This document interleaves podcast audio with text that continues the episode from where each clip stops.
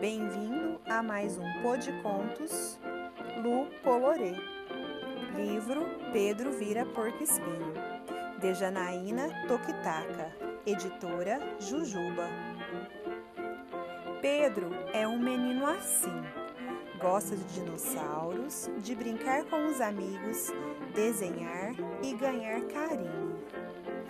Mas às vezes, de repente, sem aviso e de mansinho, Pedro vira porco espinho.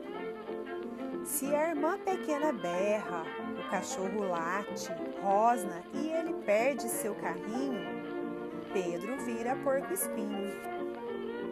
Se a mamãe chega atrasada na saída da escola só porque errou o caminho, Pedro vira porco espinho. Se tem festa da prima, casamento da titia e ele quer ficar sozinho, Pedro vira porco espinho. Se é hora de dormir e o que Pedro quer é pega-pega em vez de voltar para o ninho, Pedro vira porco espinho. Se o dia está feio e cai o maior toró, bem na hora de ir ao parquinho, Pedro vira porco-espinho.